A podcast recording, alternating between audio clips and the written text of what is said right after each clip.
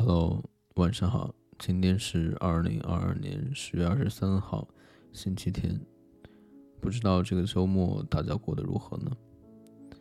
这次找一位在韩国的朋友聊了日韩印象，我们聊了很多印象深刻的点，比如说饮食，嗯，不睡觉的韩国人，还有各种各样的补剂，日本的佛教，韩国的基督教。等等，很多有意思的点，就蛮开心的。然后我也跟他分享了几本书，比如说《初学者的冥想书》，你是你吃出来的，《被讨厌的勇气》，沟通的方法等等。嗯，总之跟他聊天蛮开心的，互通有无。然后，嗯，摘下来并且戴上了很多眼镜。那听听看，我们这一期又聊到了些什么吧？希望你也听得开心。我我来这边到现在有三个月，对，之前之前是没有来过这边，然后一直到，其实我本来三月份的时候应该过来的，但是因为当时上海疫情，然后航班取消了，然后再加上我们家那边也封控。然后就一直等到今年八月份的时候才过来。嗯嗯。哦，sorry。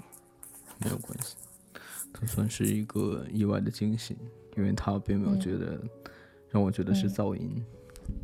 嗯，我旁边放的是我那个就是一个便携式的一个咖啡杯，因为这边就是大家喜欢去 camping。然后就会买这种直接就可以，嗯，磨咖啡豆，然后外带的就是可以喝咖啡、可以打奶泡的一体式的机器，然后就很适合去露营的时候带着。嗯，感觉现在那边很有氛围感。嗯，我因为我个人是蛮喜欢爬山和露营的。然后，所以来韩国之后就发现同好很多，就是韩国很多人都喜欢去露营啊、爬山啊这些东西。嗯，露营，露营给你带来的快乐来自于哪里？嗯，就是你可以嗯在山间，然后就是坐在那里，然后比如说就是比较昏暗的一个灯光，然后可以。嗯，在那里，然后跟朋友坐在椅子上聊聊天，然后或者你们俩甚至可以带一些烟花，然后就在那个海边，然后把烟花插在地上，然后点上，然后也可以在那儿放仙女棒，然后就喝个啤酒啊，然后在那聊聊天，吹吹风，然后就还蛮开心的。嗯嗯，明白了。你对韩国有什么印象吗？嗯，第一印象是韩国人真的不睡觉。对，就是来之前就听说过，说韩国人的血液里流淌着冰美式，然后来了之后发现他们真的不睡觉。就我来的第一天的时候，然后我到我朋友家里，然后他有一个韩国朋友，是他的一个另外的朋友的男朋友，他就来跟我们一起打麻将。然后本来我们说好是晚上十点钟结束，然后她男朋友一直拉着我们打到五点多，然后她说她第二天早上八点要上班，我们就说那你回家之后要补觉吗？她说不，她说我走回家之后准备嗯稍微洗个漱，然后收拾一下自己，然后待会儿直接就去上班。太牛了，对，是 真的韩国人不需要睡眠，但是就是。伴随着这个，就是他们很爱吃和喝各种各样的补剂，就比如说我刚来，他们就给我安利什么红参口服液，就是那个是帮你增强抵抗力，然后就是你熬夜之后减少你的肝脏消耗，然后就这样一个东西，然后就是各种各样的什么维生素啊，然后还有什么晚安片，然后就是。还有各种各样的减肥药，就是我感觉他们就是每天都要给自己塞一堆的，嗯，药丸呀或者补剂，就还蛮有意思的。真真的就是熬最贵的夜。就是自己觉得哪一方面空了，就是要在另一方面补一下。对，是的。就就就好像我就是 差生文具多，就是学的不怎么样，然后我就会买一堆的笔啊、本子之类的东西，笑死我。嗯，文具多不多不重要，喜欢是真的。差生是不是差生也不一定，喜欢就对了。对，然后再有就是，嗯，韩国这边垃圾分类。就是跟日本一样，也是挺严格的，就他们也是会要求你要买这个，就你在的那个城市，就是它会有不同的区嘛，然后你必须要买你这个区所使用的专门的那个塑料袋，然后来扔垃圾，然后，嗯，每个垃圾袋里只能放一种类型的垃圾。就比如说一般垃圾、生活垃圾，嗯，塑料和可以再利用的一些东西，然后再比如说厨余垃圾，就这几类垃圾你必须要是分开的、分门别类放，不然你就可能会被罚款。因为韩国大街上到处都是那个监控录像，就如果你扔的垃圾被他发现就是不符合规矩的话，可能就会有人上上你家门来找你罚款。对，是，但这个好像在日本也是。但我当时在日本的时候，我是在福冈嘛，福冈那边它是晚上收垃圾，然后就还好，就是你晚上回家的时候丢出去就可以了。我当时有朋友在那个北九州那边，他们那是早上扔垃圾，就你必须要早起出去，然后把那个垃圾放在一个防盗网底下，因为它那个那边有很多乌鸦。如果你不把垃圾放在防盗网底下的话，就可能乌鸦会把你那个塑料袋啄得稀巴烂，然后垃圾就会落得到处都是，所以就会有一个防盗网给它网住。我有一个问题，嗯，就是你的睡眠时间有受到很大影响吗？有，就我在国内的时候，一般大概十二点左右睡觉。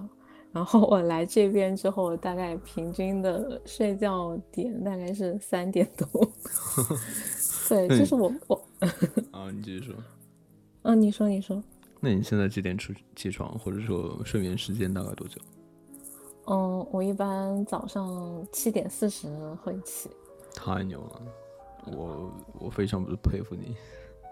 没有，就是因为已经形成生物钟了。我还以为补品太好了。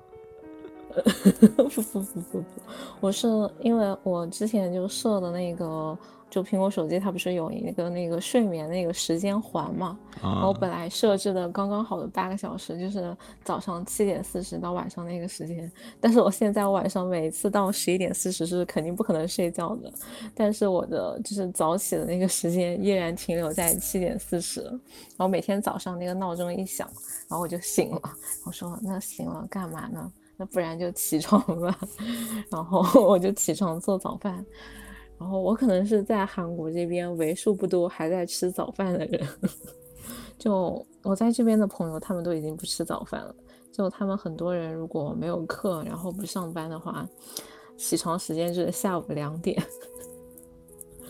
然后，如果我早上起的比较早，然后想要拉人，比如说出去逛逛的话，就会发现一圈消息发完，然后没有人回我。然后等到下午两三点钟，然后就有朋友说：“哎，我刚醒，你找我干嘛？” 明白了，明白了。下次下次早上跟你录播课，体会一下，让你体会一下在夜晚的感觉，夜深人静。可以可以，我不知道你那边能不能听到我窗户外面有那个摩托车刚刚过去的声音。有呀，怎么了？嗯，就这边基本上晚上从七八点钟，然后到三四点都会有摩托车的声音，就是送外卖的人，因为这边一般送外卖的人都会骑那个机车送，然后而且他们那个都不带消音，然后就是从你家开过去的时候就呜一个声音。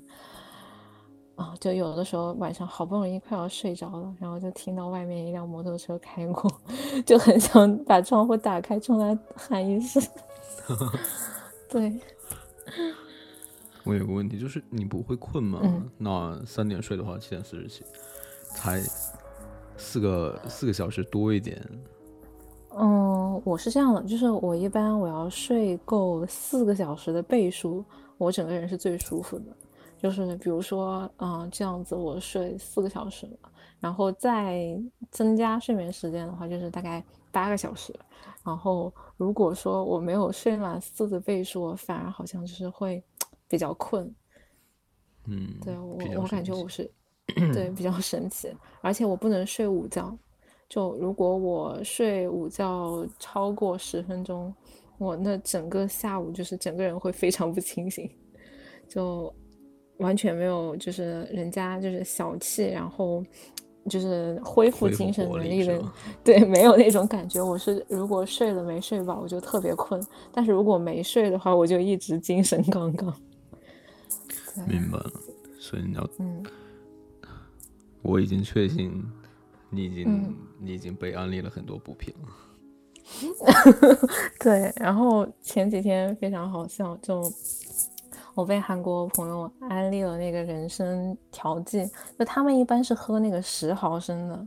就是大概像一条速溶咖啡条那样的一个东西，就十十毫升，然后就是喝一下就结束了。然后我是在夜深人静的时候无脑下的单，然后我买回家之后发现我买错了，我买的是五十毫升的那一种，然后就是一个呃嗯长方形的一个包装，然后。就是你拆开之后喝一口，觉得啊好酸；喝第二口，觉得一股奇怪的味道，然后就戴着痛苦面具喝完，就发现啊，整个人精神了，就很适合就是晚上犯困了，但是你又担心喝咖啡后半夜会睡不着，然后你又又必须要把那个论文的进度赶掉，就可以喝一条红参，然后喝完之后你就不困了。嗯，因为。我也不知道到底是红参的力量，还是因为它太难喝了，导致。因为真的很难喝。我因为你知道我刚刚冒出一个什么问题吗？就是你刚刚说十毫升跟五十毫升，就是我刚冒出一个问题，就是十毫升为是为了方便便携嘛，所以是随地来一口放在包包里吗？哦，对对对对对，就是就是他们经常会包里就放那种小条包装的东西，就比如说像这种红参啊，还有那个胶原蛋白果冻，它也是一条一条一条的。然后就有的时候他们那个吃饭之前会先喝一口水，然后来一条那个果冻，然后增强饱腹感，这样吃饭的时候会少吃一点。我已经有画面感了，就那个什么肾虚公子的样子。而而且呢，就是他们有的女生会吃很多种类的减肥药，就是他们有的是就是搭配好的，就是饭前吃，嗯，那个是叫哦藤黄果的，然后饭后吃那个含茶多酚的，就是解油的，然后晚上睡觉前吃那个叫晚安片，就是帮你消肿，然后增加抵抗力，然后帮助你消化的。然后就是来了之后，我就发现，嗯，原来人一天之中可以吃这么多不同的小药丸，蛮蛮神奇的。对，就就你最先开始开始跟我说那个什么，嗯，最先跟开始跟我说要喝很多补品的时候，就是我脑子里第一反应是那个什么。什么什么蓝色小药丸，诸如此类的东西，是我偏见太严重吗？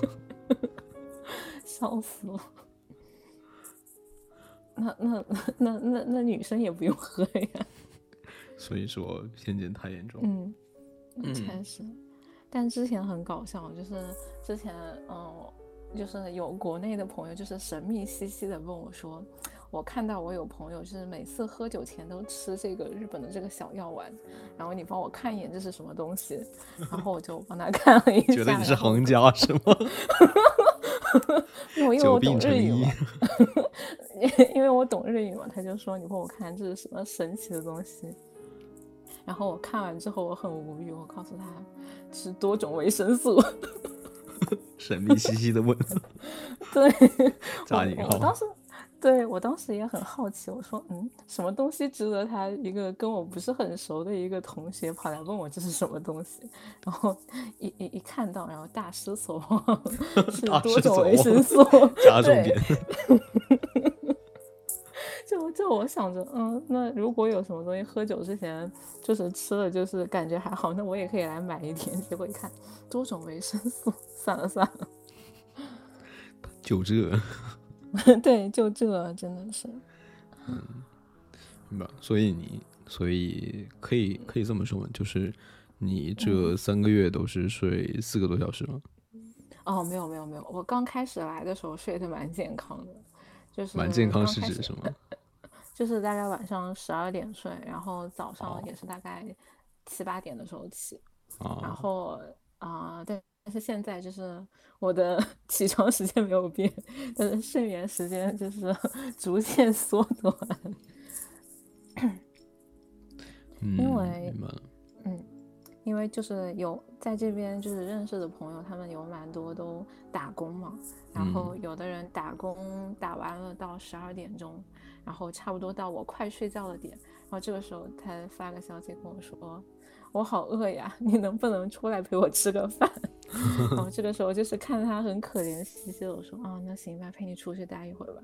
然后就是吃个饭，然后啊，有的时候我朋友还会说，就是去家附近的那个韩国的，就是那种投币式的 KTV，就是比如说你一张纸币，然后就嗯五十块钱，然后可以唱两个小时，然后就陪他再唱个歌，然后到家之后一看啊，三点了。然后就是在呃洗个漱护个肤，然后就三点半了。然后，所以就有的时候，嗯，你自己说，然后就有的时候你躺上床还不一定马上能睡得着，然后再再刷一会 ins 或者刷一会微博，你就发现啊，十点不知不觉又过去了半个小时，很有毒，对。所以我我可以得出结论了，大概就是。你的睡眠习惯是被周围所有人给带偏了。对，是的，就是嗯，我我感觉来了韩国之后，认识的朋友就没有在一点之前睡觉的。嗯，所以刚刚的问题就是，你最近都是三个月都是这几个小时吗睡？嗯，大概最近这一个月，对，差不多都是。嗯，我我说实话挺难置信的，因为我就是那种睡眠质量不好的人。我如果睡不用说四个小时，我就是五个小时、六个小时，我都会觉得很难受。呃，我都会觉得头很痛，而且我如果是熬夜的话，就就会头痛。哦，嗯，对。就这样，然后我甚至我甚至可以说是对我来说，就是我的第二天其实是从前一天晚上开始的，就是从前一天睡眠开始的。如果前一天睡眠很好的话，我第二天就是，嗯，就感觉状态很好。如果前一天是晚上睡眠好的话，我就感觉第二天整个人都状态不好。嗯，之前就挺久之前，我觉得十一点那就是熬夜了。后来。十二点才是熬夜，再后来一点才是熬夜，后来知道 两点才是熬夜。今天我知道了，不熬夜才是熬夜，不睡觉才是熬夜。哎，但但真的就是我感觉，其实嗯，以前就是在日本的时候，可能熬夜还没有这么严重。就虽然也会就是跟他们，比如说，因为日韩都是，就比如说你吃完饭之后，大家会再去喝一坛酒，或者再去喝二坛。然后甚至就是关系比较好，然后玩的比较嗨，会喝三摊坛。但是在日本的时候，就是反而睡觉还蛮早的，就可能大家喝完回家就睡觉，大概一一两点钟，就是两点已经是极限了。但是你就感觉来了韩国之后，他们有的人甚至喝完三坛酒之后，就直接去健身房健身。牛的牛的，得到了得到了健康的尸体，我对健康的遗体。对，是的，是的。然后关键，我觉得最最难以置信的就是韩国人这么能造，但是他们的平均寿命就是还那么长，就是很没天理。说明哦，我之前看过一本叫什么，就是呃，很标题党那本书叫什么？啊，算了，这个名字我听着都很羞耻。大概就大概就是说，他大概就是说，每一个人睡眠多少是不一定的，有的人就是呃睡需要睡很长时间才能够精力旺盛，然后有的人就是睡很短时间就够了，反而睡得长了也会不好，就大概这个意思。可能真的就是由基因决定的。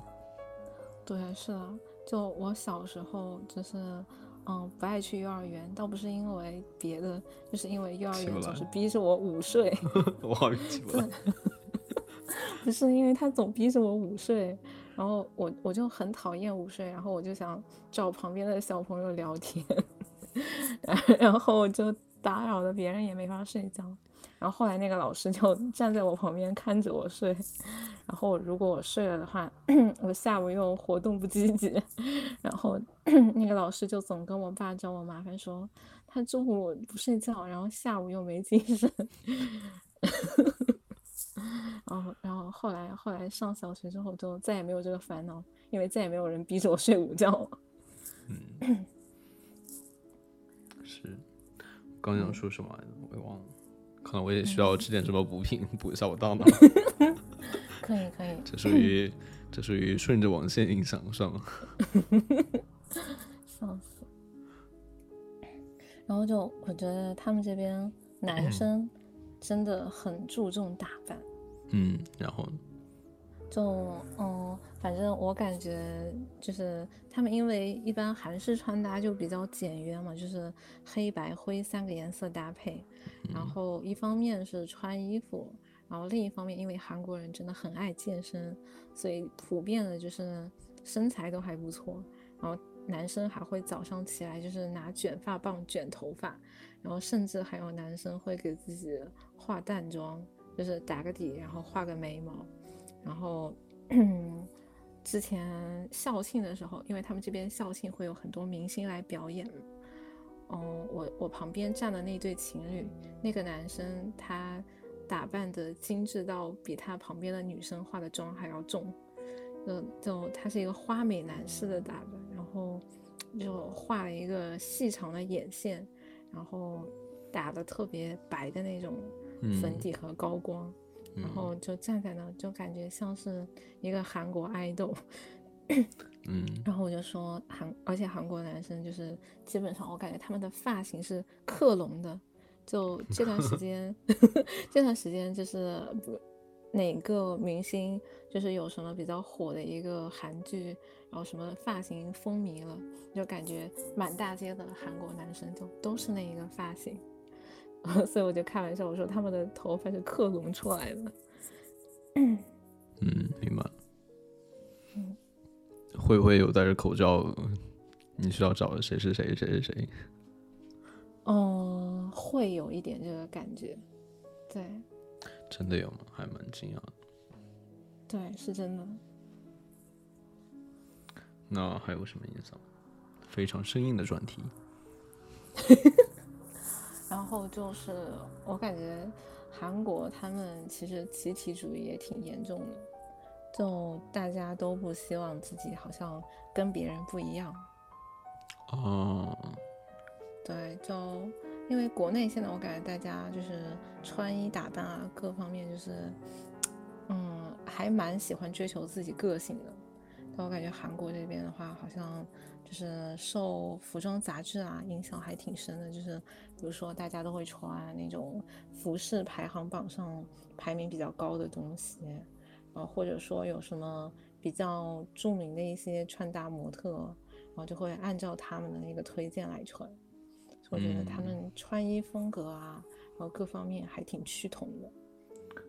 明白了，嗯，我我有一个问题，你说这种，嗯，就是。阶梯主义，甚至就你刚刚说的害怕跟别人不一样，是只是在穿衣打扮上吗？还是说一些，呃，还是会稍微扩大一些，可以涉及到观点方面呢？嗯，观点上应该也是有的。对，嗯，包括就像韩国学校里面上下级就等级观念会比较严重嘛。嗯，有的时候就是前辈说什么，然后底下的人就会应和说啊是这样是这样是这样。嗯嗯，明白。是，嗯，然后嗯，哦，你说，说，就是如果他假，就是如果他跟别人不一样，如果说观点不一样，他会，他可能会面临怎样的尴尬呢？就他可能会被这个团体边缘化。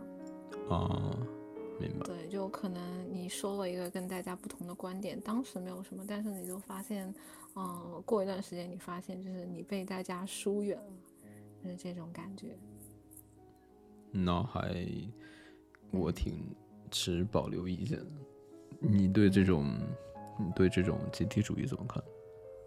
就我挺害怕的，因为我还挺 特立独行一个人，尤其尤其我还是个外国人，就他们有时候说些什么，然后我就我还蛮多 不同意见的，但有的时候我就嗯点点头，然后我就当时不说，然后事后的时候我可能会跟呃一个关系还不错的人，然后吐吐槽说嗯嗯这个好像他们说的，我觉得不是这样啊，什么巴拉巴拉巴拉的。啊，明白。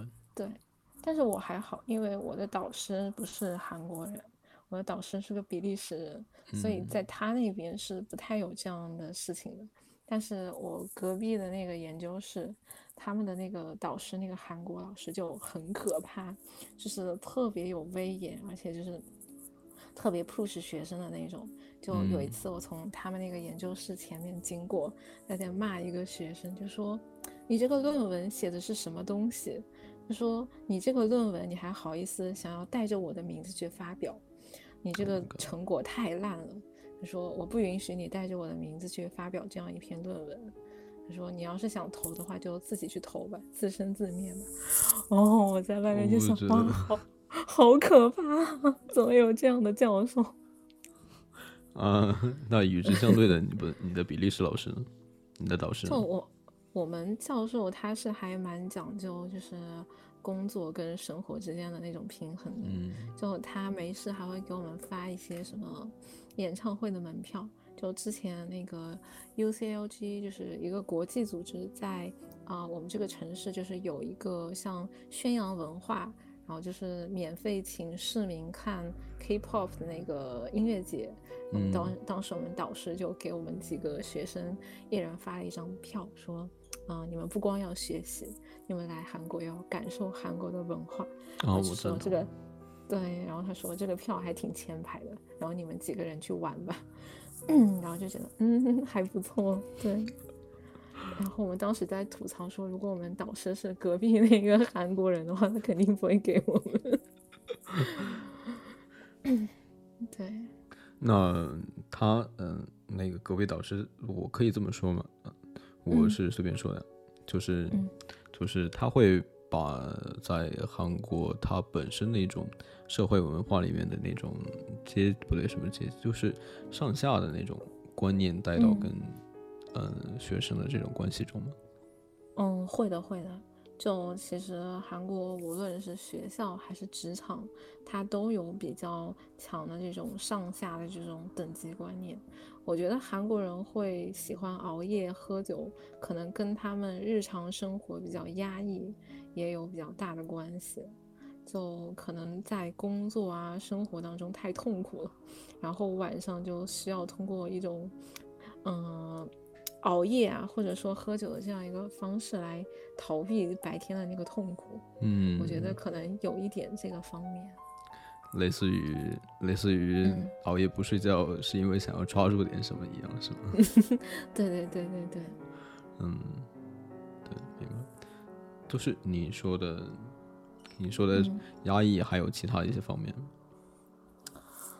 嗯，其实因为我我的感受没有那么深，因为我们研究室氛围还不错，而且我跟韩国人打交道的时间也比较少。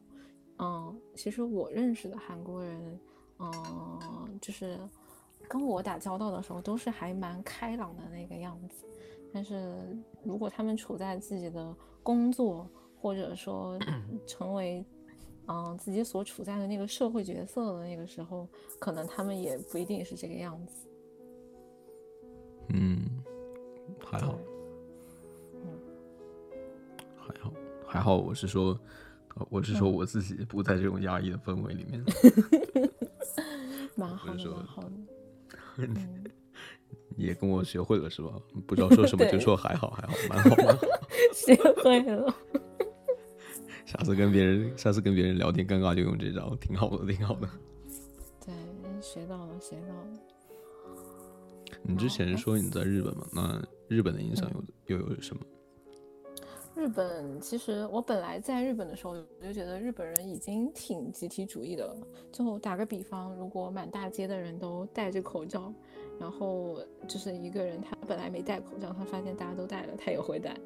就这样一个感觉，但我觉得来了韩国之后，我觉得日本其实就是可能多元性会比韩国要好一点。就你还是可以，就是比如说，无论是穿衣打扮呀，还是说你个人的一些选择，也可以跟别人不一样。尤其是在东京，就我感觉大家还蛮多姿多彩的那个样子。但可能在地方，就是比较。比较村一点的地方，可能大家会集体主义的比较严重啊。你刚你刚你刚说集体主义的时候，我突然 脑子里面冒出来一个梗，就是什么北面变成了校服一样的那种集体主义，太有画面感了。对，五颜六色的北面，甚至是同一颜色的北面，笑死了。哎，但是我感觉等等到冬天的时候，就这边应该就是清一色的那个及怀的那个羽绒服，嗯，就 可能跟你说的全员北面是一样的画面。嗯，然后伤死了。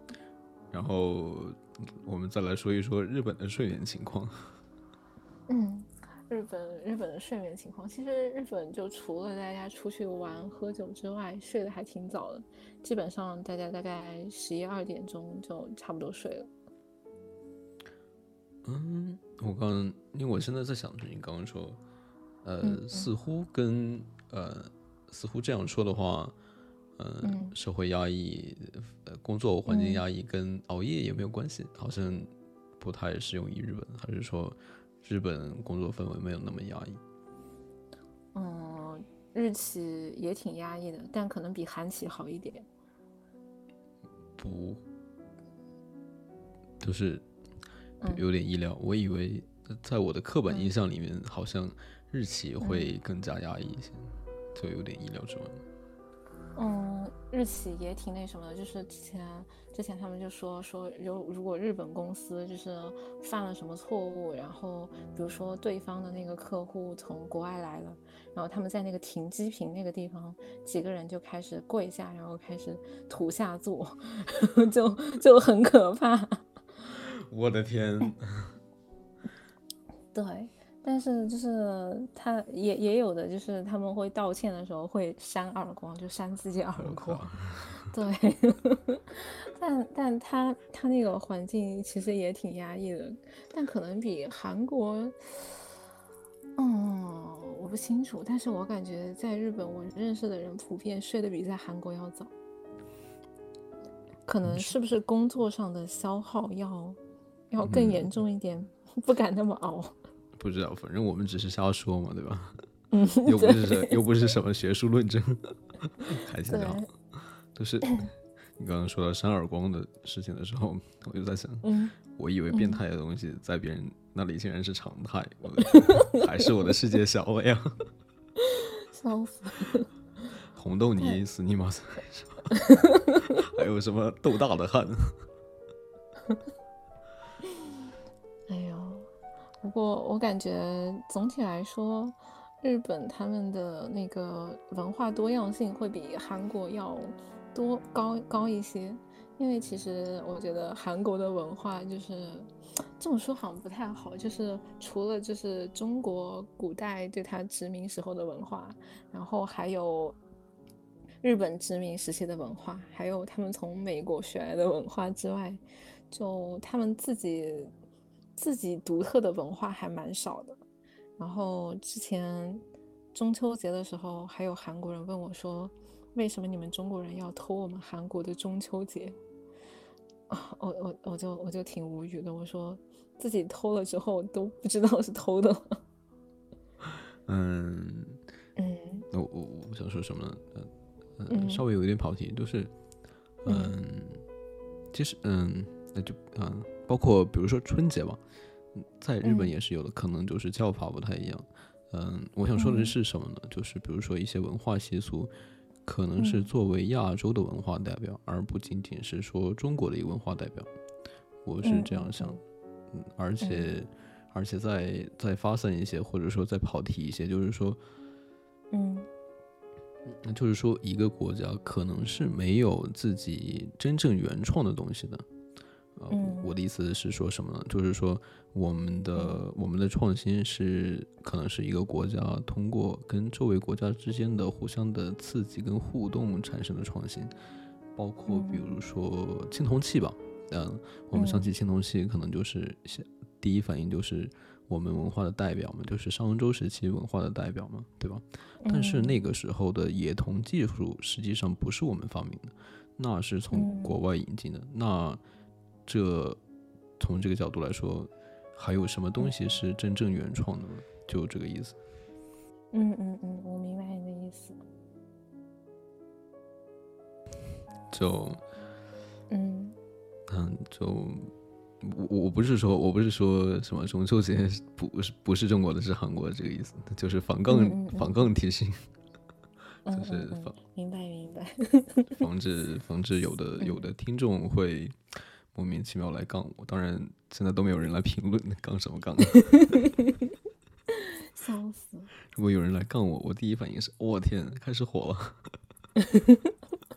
开玩笑了，开玩笑。嗯。就还有什么印象吗？包括说日本。嗯，日本。嗯，我感觉，对你刚刚说到春节嘛，然后我就想到了。三三三个国家春节的不一样，因为国内的话中就是，嗯，春节是过农历新农农历新年嘛，然后日本的话，他们的春节其实是一月一号的时候过，然后他们跟我们的习俗也不太一样，他们是去就是一月一号正历新，就他们当做正历新年，然后要去神社，然后去求签，然后去祭拜。然后 就是他们自己的那一套流程，然后像韩国的话，他们的农历新年反而过得没有他们中秋节隆重。他们的话是在韩国中秋节的时候会去回家祭祖，然后去祭祀，然后办一些盛大的仪式。然后反而就是等到农历新年的时候，他们就只是会回家跟家人团聚。就可能跟咱们中国的中秋节的感觉比较像，所以这方面还蛮有意思的。就三个国家虽然都过中秋和新年，但是好像过法还不太一样。嗯嗯，明白你的意思，就是嗯，想起来一件事，就是去神社求签。嗯，就是你有什么印象深刻的地方吗？嗯，就是 它的签是分为大吉吉，然后还有什么中，然后凶和大凶。就如果你求的那个结果你不是很满意的话，你就可以把你求的那个签，然后在神社挂在它的那个树上面，就把这个签就留在这里，然后你就可以，嗯，比如说你再再求一次，求到你满意的结果，你再把那个签带回家。哦，明白了，就是三局两胜，输了之后说五局三胜是吗？对对对对对对对，是的，有点好，蛮有意思的。对，然后我之前有一个好朋友，他跟我说他很夸张，他一连求了三次都是很凶的钱。然后呢？然然后他他说他一直抽，一直等到抽到急为止。然后 结果他那天抽了六个签，他就是，呃，不知道能不能怎么，就是抽这个签需要花多少钱吗？嗯，这个签好像大概一个签是，六六十还是多少，我忘了，大概是六十人民币的样子。对，那棵树可能就是因为想要赚钱发明的。嗯，有可能。不过日本神社旁边一般都会有树，然后就专门给你挂签儿。可能可能他种树的本意也不是这个，但是基本上就是，嗯，拜谒之后是大家都会在那儿积很多的钱。嗯，所以所以非常粗糙的说，这也是一个什么商业行为？对，是的。对，就是我好像之前听到过一件事情，就是说，他说击败神社好像是在明啊不对，是在铁路维修了之后修建之后才才有了这个习俗。哦，是吗？这个我还不清楚。这个我我也不太清楚，我记得好像在哪里听到过，好像当时也是说，铁路公司为了为了为了赚钱什么样，然后就给他跟大家说去神社。抽签祈福这样一个东西。嗯，哦，还有一点我想到就是关于日本蛮特别的，就是 日本的和尚，就是他们的生活真的就蛮不一样的。就 因为日本的和尚他们是可以去结婚，然后再加上那个，嗯，就是寺庙等于是他们私有的嘛，然后他们的那个 香火钱也不。不用上税，然后所以基本上在日本就是做僧侣就会很有钱。然后我当时还在日本的时候，他们蛮特别的，就是我家附近的那个寺庙，他们每一年都会办摇滚音乐节。啊，我倒是挺挺有印象的，那个那个男歌手叫什么？我不记得，总之就是什么玩摇滚的呃帅气的和尚，清秀大师。啊，我知道你说的那个。但我家附近的那个是一个小庙，但是就他每一年都会有那个 摇滚音乐节，就会请一些乐队，然后来寺庙表演。然后那个就是寺庙的那个住持，他本身也会弹吉他，然后哎，他们玩的好像还。是那种比较重金属的摇滚，就就跟我印象中间的国内的那个和尚，就是特别佛系那种感觉，完全不一样。我在国内去拜佛的时候，我我如果说有什么让我意料之外啊，也不能说意意料之外，就是也是意料之内的，就是他们也会偷偷摸摸玩手机，在我不注意的时候玩会玩手机，就这样，再就没有了。嗯，你刚刚说那个什么，哦，我就想问一一个问题，就是，那既然这样的话，呃，和尚跟僧侣跟普通人的区别是什么呢？就是区别就在于工作不压抑是吗？还可以玩摇滚？就但是他们就是还是会需要，嗯，待在寺院里面嘛，就嗯，比如说，嗯，会需要去洒扫呀。然后有人来就是寺庙的话，他们可能要负责，就是比如说，嗯，在寺庙买一些东西啊，然后他们要去招待那样。就其实我觉得也有一点商业化的感觉吧。哦，嗯，那你觉得？那你觉得僧侣？我我不是你觉得，就是我觉得，就是僧侣可以算是一种职业吗？我觉得算是吧。就是从你的描述来看，我听了就是，嗯，比较难区分出，嗯，僧侣跟正常人不对，就是僧侣跟一般大众，他们好像没有什么区别。对啊，但但他们会诵经念佛吗？这个的话，可能就是区别吧。这，我能说我还有点挺向往吗？向向往去日本当和尚吗？嗯，好像想想想也蛮酷的。呵呵呵嗯，就我就是我现在就想的是，如果如果当和尚可以什么，就是如果是僧侣的话，他们信佛会不会内心比较自洽一些？然后我们工作反而会内心不自洽，还要想尽各种办法，去让自己自洽。那和那些和尚，他们的工作就是让自己自强。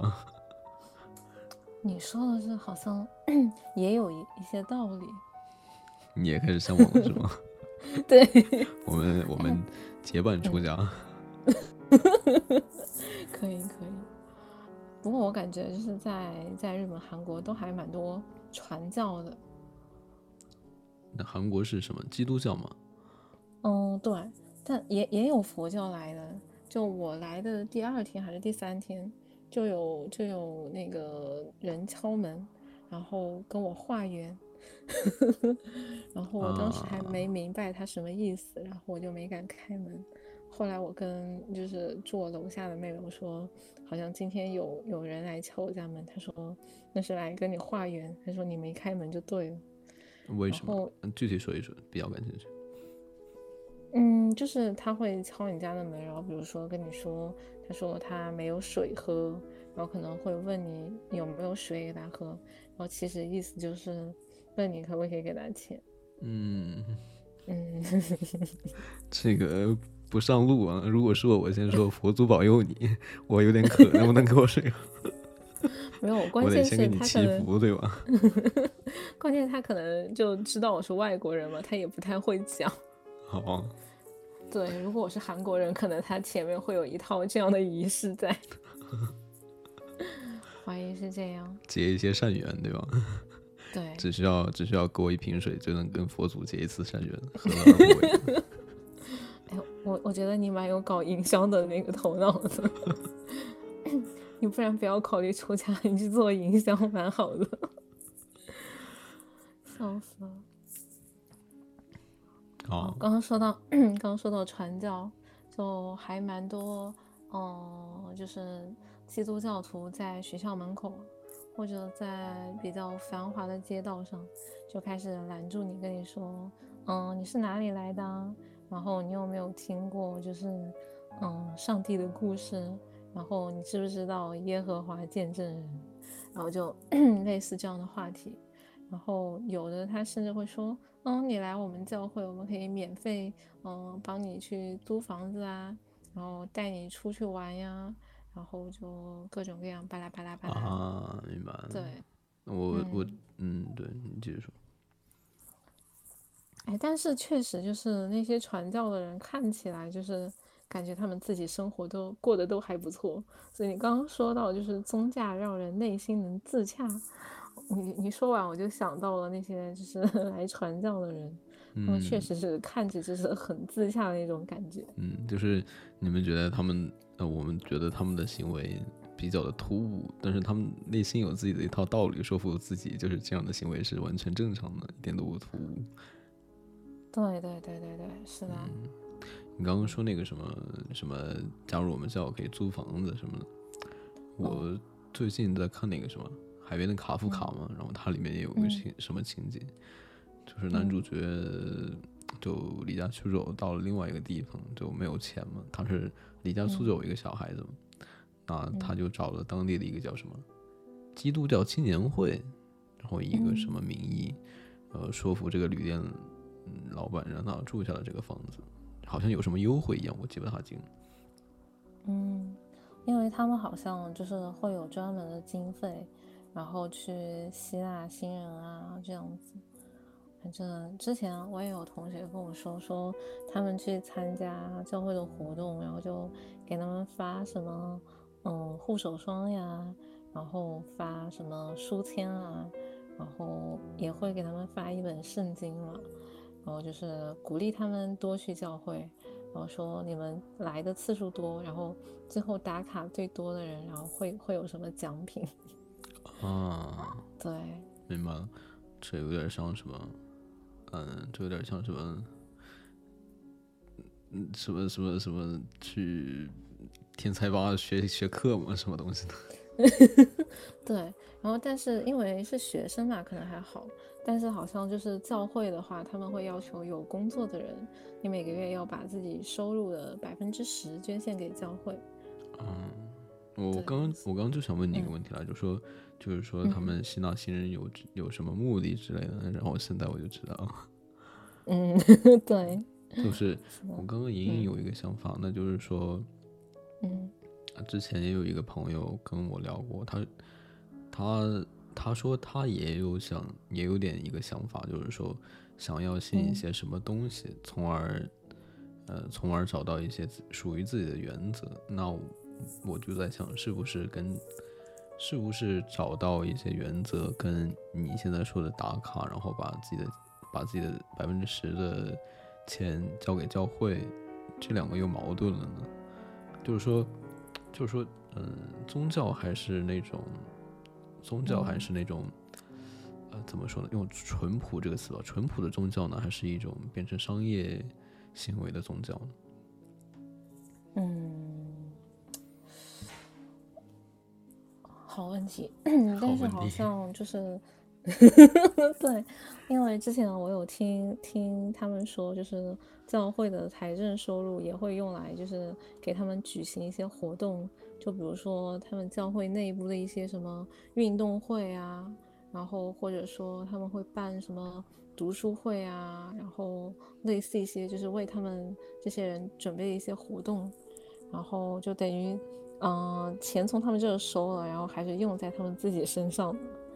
然后，嗯，当然这是那个我那个就是经常去教会的那个朋友给我的一个反馈。嗯嗯，明白你的意思。嗯，就是就可以这样说嘛。实际上他是没有一些呃宗教的指导原则给你的，就是说，呃呃，举一个我非常简单的例子，比就比如说。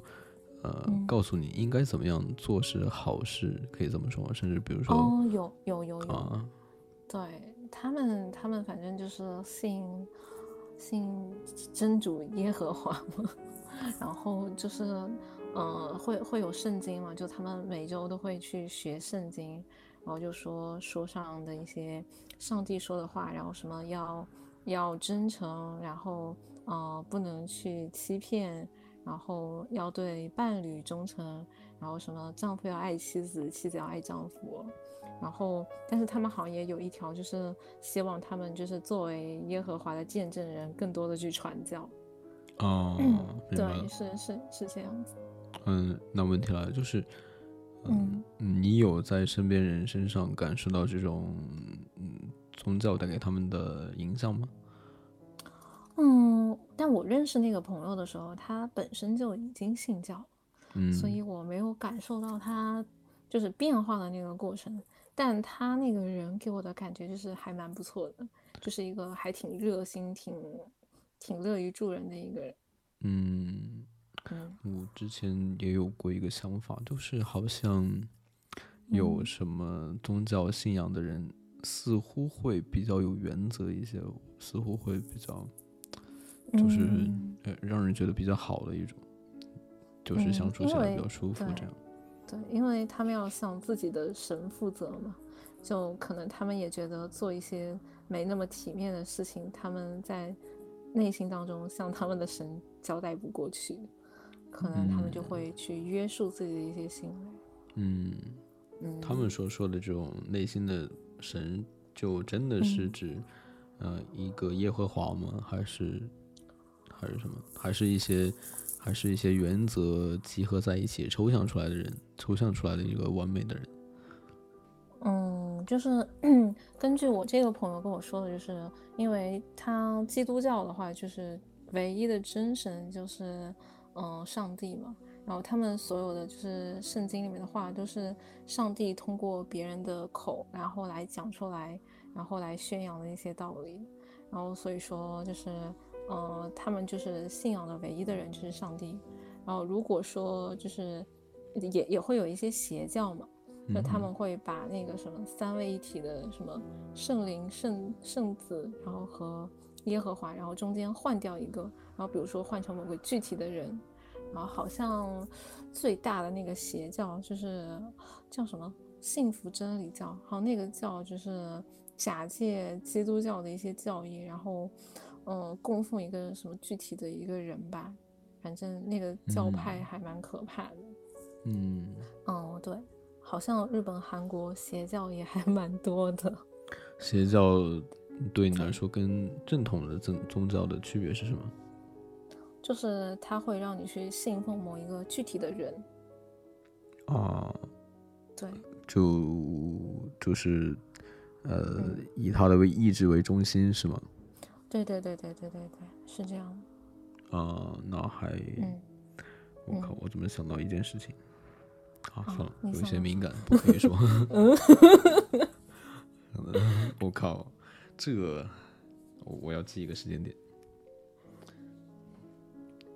当然是开玩笑，我没有这么想过，就是只是想到了这个梗而已。啊，不对，啊，算了，不说了。哦，没事，待会可以 私聊讲。没有没有，我觉得说这个话也不合适。如果我觉得，如果我觉得真的是我想说的，我就说。嗯，这也算是对自己一种真诚，对吧？嗯，我刚想说什么，都是，就是，哎，有什么补充大脑营养的补剂吗？补充大脑营养的补剂，哎，好像是说就是真的有啊。不不不不是补剂，不是补剂，就是说吃葡萄，然后还有嗯蓝莓会对大脑比较好。嗯，之前好像有科学研究证明，就是蓝莓可以提高人的记忆力。嗯，对，明白。嗯，我之前看一本营养书，他也说，他也说了一些，比如说，比如说怎么样，当然让大脑。变得聪明的一些吃法，呃，或者说不能说吃法，或者说一些误区，然后，嗯，有的人就会说为了减肥，然后不想吃肉，什么什么什么的，就大概这样。那他就是会说，嗯，大脑神经细胞需要的一些磷脂，需要脂肪，需要胆固醇这些营养，你如果不从外界摄入的话，那它细胞需要这些营养的。需要的营养就是处于亏空状态的，就是会越来越越来越笨的这样子。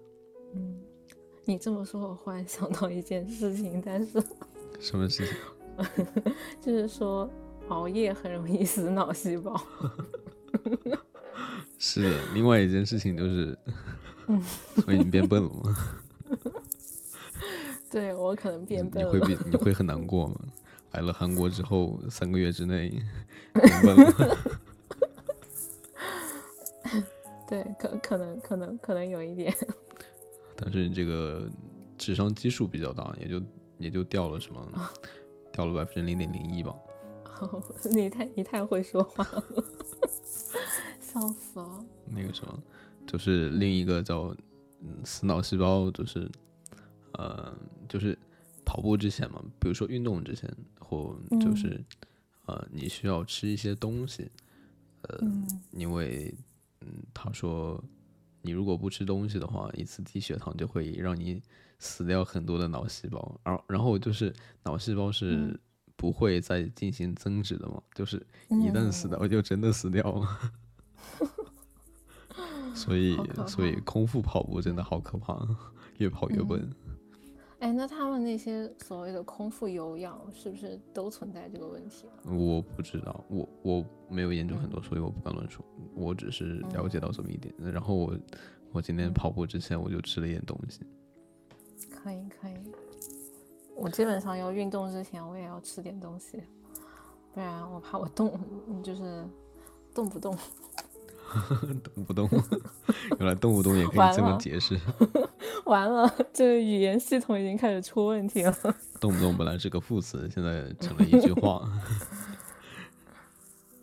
嗯，然后大家说那个什么，嗯，空腹运动可能原因在于减肥吧，就是，嗯，你在空腹的时候，就是只有蛋白质跟脂肪嘛。那它就会把这两个营养成分作为能量消耗量，就是会先消耗脂肪，然后从这个目的来说达到减肥的目的嘛，应该是这样。哎，那那减肥和聪明哪个更重要？一个一个一个问题。啊，嗯，这么一说，我倒想起来了，就是就是胖胖的人，他皮肤好像都是会挺好的。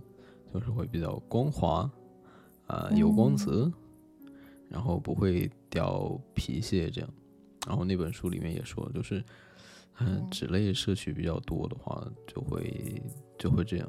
那问题就来了，是胖胖的重要呢，还是皮肤好重要呢？是胖胖的，不对，是是苗条一些重要呢，还是皮肤好一点重要？当然，当然这不是两个极端，就是并不意味着呃胖瘦就意味着啊皮肤不好。当然它是有一个并存的，对吧？我这只是嗯随便这么一说。我觉得胖瘦这些都应该有度吧，就是你要最重要的还是健康。对，然后我之前嗯看到一个什么，就是标准体重带引号的标准体重，就是就是 就是我看到说什么八十斤都有人觉得很重，我靠，我都不知道是真的觉得八十斤重，还是通过呃自己说八十斤重，然后表达一种凡尔赛的感觉。嗯嗯，我觉得除非是演员或者什么模特这一类，就是对身材需要控制比较严重的一些职业的话，八十斤有点，嗯，有点太吓人了。对，就而且不是一个健康的一个状态，我觉得。嗯，好像明星那些减肥是因为镜头效果嘛，就是会显得比较胖，是吧？我就了解这么一点。嗯。嗯，莫名其妙我们就聊了一个小时。是啊。你聊之前有想过会尴尬吗？可能会尴尬吗？嗯，没有吧，我我觉得还好吧。那就挺好的。嗯，对日本还有什么印象吗？哦，韩国韩国佛教有佛教不对，这样说，韩国佛教会比较多吗？嗯，韩国最最影响最大的应该是。基督教，然后佛教可能影响没有那么大，但是也也会有这边的各种各样的寺庙啊之类的还挺多的。嗯嗯，那日韩的佛教你觉得有什么区别吗？嗯，韩国的佛教我没有太了解过，因为这边的佛教的那个寺庙大部分都是在山上。哦。对，比如说像我去爬这边的那个，呃，一个叫基隆山国立公园，然后它那个山上就有好几个寺庙。嗯，对，然后明白。你继续说。他们这边，他们这边的寺庙好像一般是就是有点像那个隐居的那种感觉。嗯。就它不会在闹市区，它比较多的是在一个，嗯，山上啊，或者一些比较隐秘的一些地方，可能就是。只有信徒会去的那种感觉，是我刚刚也在这么想，就是就是结合你之前说的嘛，就是日本比韩国多元性要多一些。那韩国给我印象就是好像有一些呃遵循古法的一种一种传统。那你又说在山上，然后然后日本又玩摇滚，这样大概我就觉得好像在山上也不是很难理解。嗯，大概就这样。我们来说一说吃的吧。可以啊，嗯，吃的的话，其实日本我感觉他们吃的比较多的，像嗯拉面啊这种还蛮多的。就他们是几个地方有自己不同的特色。我记得，因为就是九州那附近是叫。豚骨拉面比较出名，就是猪骨拉面。嗯，然后像 东京的话，他们是吃酱油拉面比较多。嗯，然后，嗯，北海道那边是吃叫味增拉面。然后还有哪里？好像是是名古屋还是哪里吃的是盐味拉面。反正他们各个地方都有自己不一样的特色。那问题来了，你最爱哪个？嗯，哦，我最喜欢吃豚骨拉面。对，我我是我是无肉不欢的人，挺好的。对，嗯嗯，都是，嗯，都是，嗯，除了吃之外，你觉得，嗯嗯，吃的环境对你影响的深刻的有什么吗？哦，就是日本他们有那个御三家，就是有三家非常。嗯，著名的那个牛肉饭店，就比如说像吉野家、松屋，然后这样的，他们的话会比较多是男生去堂食，就是因为它它是以量多，然后而且就是嗯，基本上都是工作时间间隙去吃的比较多嘛。然后嗯，所以的话，女生一般如果你一个人去吃的话，就会受到注目礼。因为基本上这种店的话，他会觉得一个女生去吃，就显得你饭量很大，然后或者就是显显得你不够不够有档次。就用日语的话，叫 johin 就是上品，就就觉得如果一个女生去吃这种店，一个人去吃这种店的话，你就不够有格调。然后所以基本上，如果女生想吃这种牛肉饭之类的，都会点单外点外卖到家里来吃。不会去店里吃，嗯嗯，这这个我觉得还挺特别的，就因为我是不会在意别人 目光，就我想吃什么我就会去吃。我也我也觉得不太应该在意，但是那这里有一个问题，以防一会儿忘了忘了，就是呃呃，日韩对女性的女性的包容度怎么样？可以这么说？OK。嗯，女性包容度，嗯，日本的话，其实我觉得现在还好。就我在日本的话，我没有觉得它有很多的，嗯，就是要求你女生应该怎么样怎么样怎么样。虽然说我当时是在女校，嗯，我大学是在一个女子大学，然后它它有很多规训类的课程，就是它的通识课阶段有很多像茶道、插花。然后像礼仪课，对我们当时大学你毕业的要求是你必须要通过日本的礼仪三级考试，这我觉得算是对女生的一种规训吧。但其他的，如果你在社会上的话，其实一般来说他们不会就是要求你要怎样怎样怎样。但是韩国的话，他们有一点就是韩国男生可就是觉得如果你头发留很短的话。他就觉得你是女权，然后他就觉得你这个人不是一个好人 啊，明白？对，可能因为韩韩国男生大男子主义的比较多，所以就是韩国的女权还蛮极端的。就之前有一段时间，就是他们有有一个活动，就说鼓励女生。去父留子，我靠！对，就是很极端的一些女权的活动。嗯嗯，哎，但是聊这个会会不会到时候审核又被剪掉？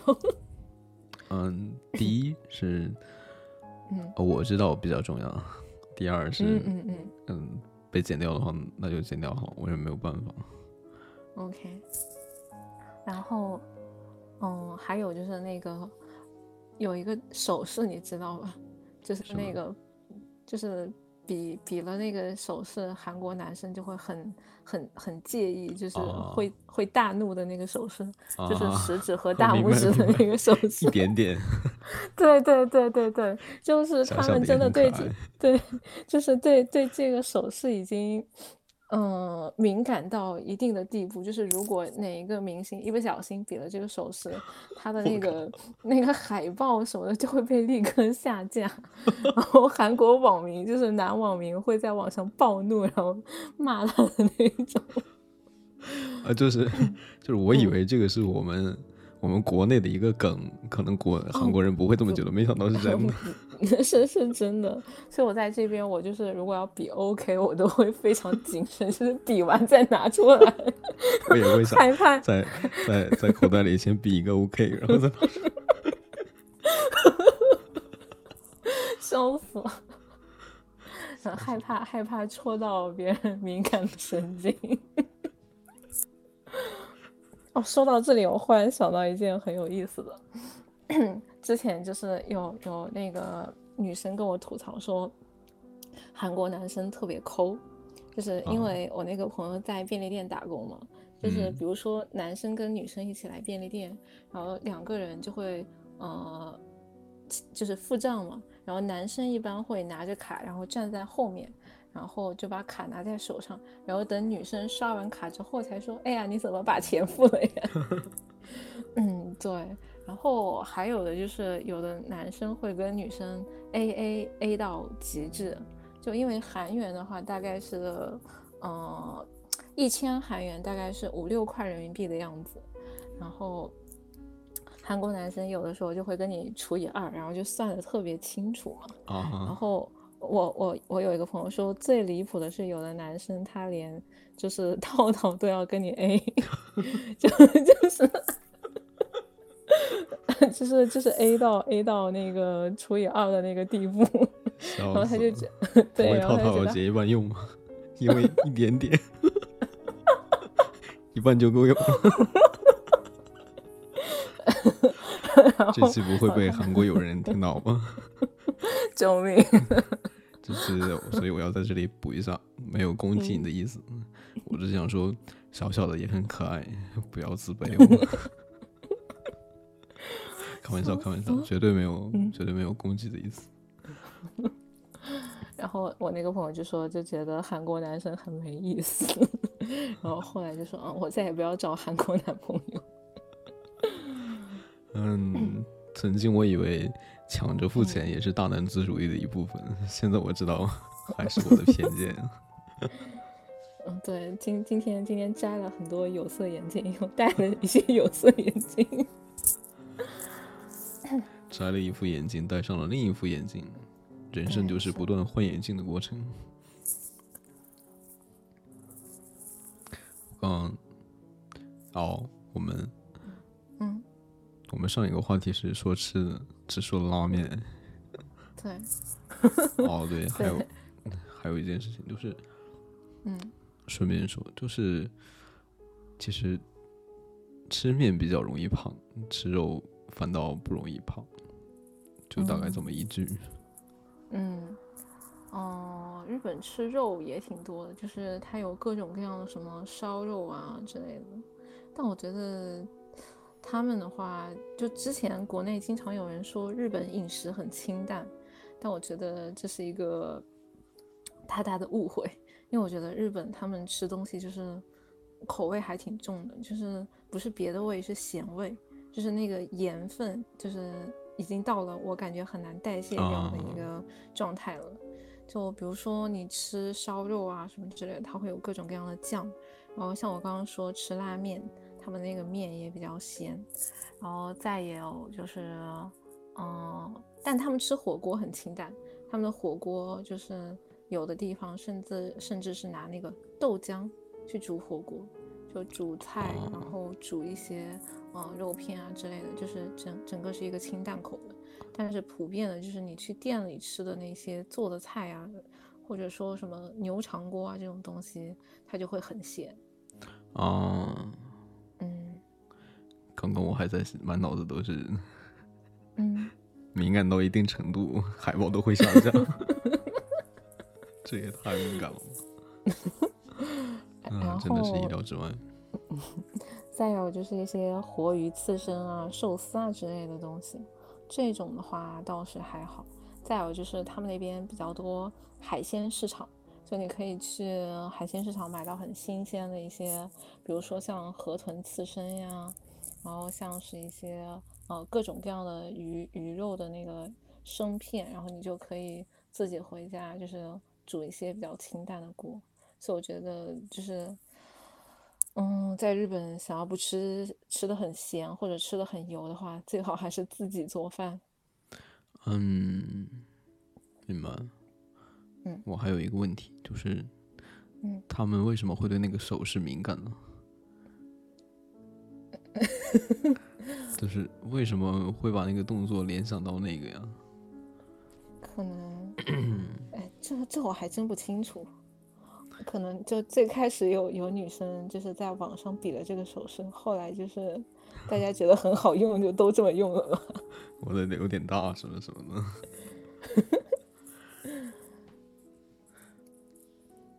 然后，嗯嗯，你说。哦，然后刚刚说就是比较咸的，然后比较油腻的，像他们经常吃什么天妇罗呀，嗯，就是油炸万物嘛。然后再有就是那种炙寿司，就是拿喷枪烤的那一种。嗯，我之前在日本打工的时候就，呃，就负责做炙寿司，就是拿喷枪烤三文鱼，然后或者烤猪肉片，然后就是在上面挤上那个美乃滋，然后再拿喷枪烤。然后 这种东西你就可以想象一下，就是蛮热量炸弹的。喝口水解一下馋。嗯，就是你继续说。啊，没事，你问。就是，嗯，就是你对吃的店的氛围印象深刻的有什么吗？吃的店氛围印象深刻的，哦哦，我印象当中比较深刻的就是日本有很多的店，它会有那种挑战活动。我当时去过一家就是咖喱店，它就是有那种。鸡心咖喱挑战，就是它那个咖喱特别特别辣，然后就是如果你可以在半个小时之内吃完，你就可以免单。然后那种店里就会放非常燃的那种音乐，就你感觉你好像来到了动漫世界。啊，明白了。对，嗯，然后那个店长还会给你加油，说，啊，就是马上就可以吃完喽，快加油。吃完可以免单哦，就这样。店长是女店长吗？会有女店长来加油吗？嗯，我吃的那家店是个男店长。为什么我我为什么我会脑海里脑补那种男店长用一种非常可爱的语气？啊，不是那种很可爱的，是那种很就是有点海贼王的那个感觉。太燃了，太燃了。对，就就特别燃，这个是一种。然后还有就是日本蛮多那种二十四小时开着的那种类似洋食，就是比如说可以吃 pasta 呀，然后吃牛排啊那种店。然后但是因为它氛围比较好，然后比较安静嘛，就有很多学生会在那里点个吃的，然后点个喝的，然后就会在那坐坐着自习。然后像这种店，日本还挺多的。嗯。蛮好的。再有的话，就是像那种，嗯，什么会席料理，或者说就是时膳料理，就是吃日本当季的一些蔬菜啊或者肉类的那种比较昂贵的那种料理店，他都会要求你要正坐，就是你要跪坐在那里坐大概两三个小时。我的天，不会很 很脚会麻，脚会麻。我会比较痛。嗯，但但是如果你在包厢里面，你不想那样做的话，你也可以盘腿坐。可能服务生进来的时候会会上下环环绕一下，假装没看见。我可能心里在想，这个人好没品。但是盘腿盘腿坐你不会腿吗？嗯，可能比正坐要好一点。嗯。但我当时习惯了，因为我们当时有一些课，就比如说你要做什么抹茶呀，就是点茶之类的东西，然后包括你有的时候上一些呃日本文化类的课，然后他可能都会要求你振作，所以我们当时是练出来的，所以吃饭的时候就还好。但是如果是去旅游去这样的店的话，可能会有点痛苦。嗯，明白。你刚刚说那个什么？你刚刚说。女子大学那个什么，嗯，同时教育什么，嗯，礼仪课什么的。然后我当时就在想，会有什么男德学院吗？男德学院，嗯，应该没有吧？我感觉好像女子学院会有这样的教育，但是男生的，就是男子大学。好像日本没有什么男子大学了，现在男子以前的那种什么男子大学，现在都改成综合性的了，好像只有女子大学被留了下来。因为我们当时那个大学附近就是有一个原先是男子大学，但是他几年前就改革变成了一个综合性大学，本来是两个学校，一一个是男子，一个是女子，因为都是一个财财团底下的。然后那个就改成了综合性，然后我们这个还继续是女子大学，蛮有意思的。对，然后我们当时有一个，嗯，你说，就我们当时有一个老师跟我们开玩笑说，上女子大学在日本原来的历史上是新娘子学校，就是开给那些家境不错的女生，然后就是嫁给上流社会的男士，然后培训的那种学校。但是后来就是，呃，可能观念改变了之后，对时代在进步，已经不是原来那种样子了。嗯，对。你刚刚说那种归顺，具体是指什么？有你印象深刻的点吗？嗯，就是会，比如说要求你用筷子，然后要怎么用啊？然后或者说你，呃，什么，就是喝这种东西要用什么杯子啊？然后或者说你笑的时候应该怎么笑啊？就类似这种东西，他都会在他的礼仪课当中有一些要求。嗯，那我的问题是，他对你现在生活有什么影响吗？啊，对我的生活没有什么影响。OK，那我就不关心了。对啊，因为因为我我打心里我是不相信这些东西的，就可能可能他用筷子或者用餐那些礼仪，我觉得还蛮有用的。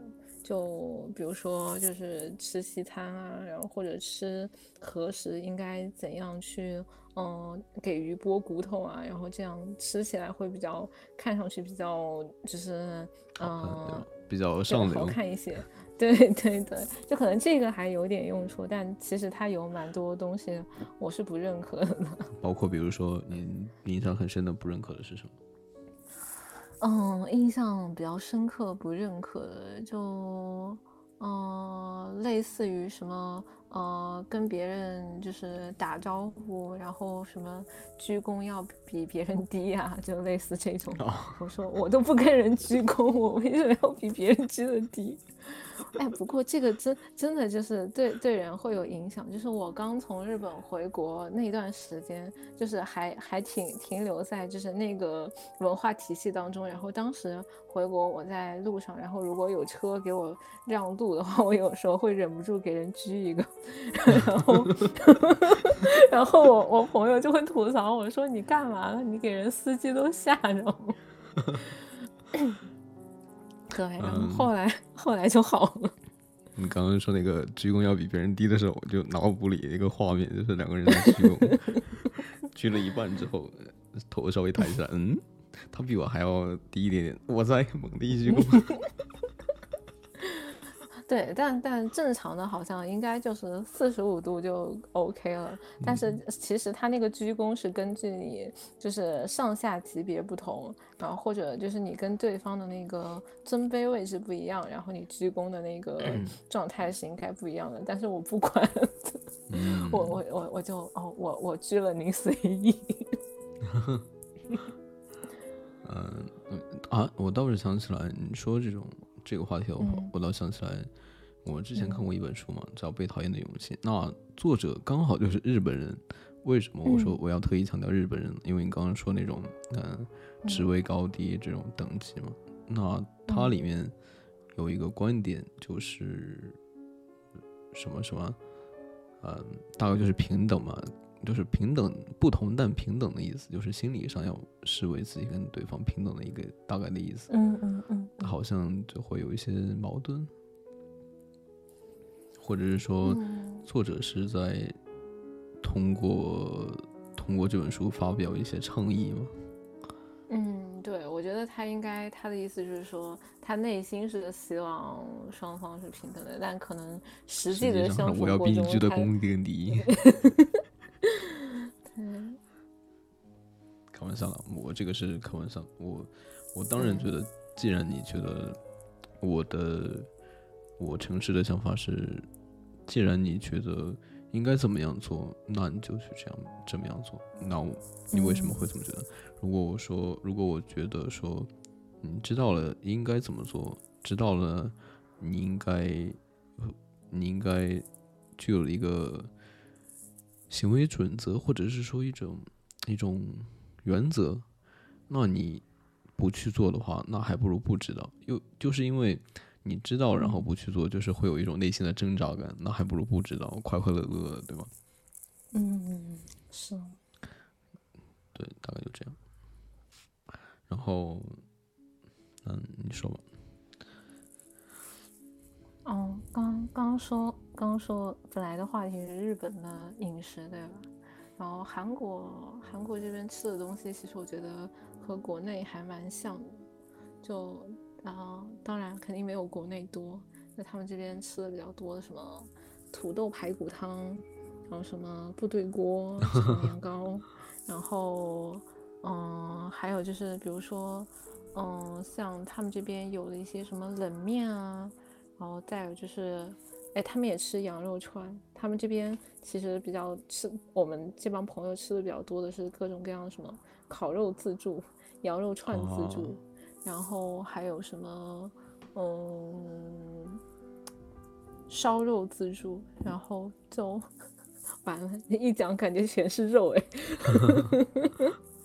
所以是因为嗯，韩国更多是吃肉呢，还是说你更偏爱肉呢？嗯，应该说是韩国吃肉更多吧，因为他们会给你配小菜。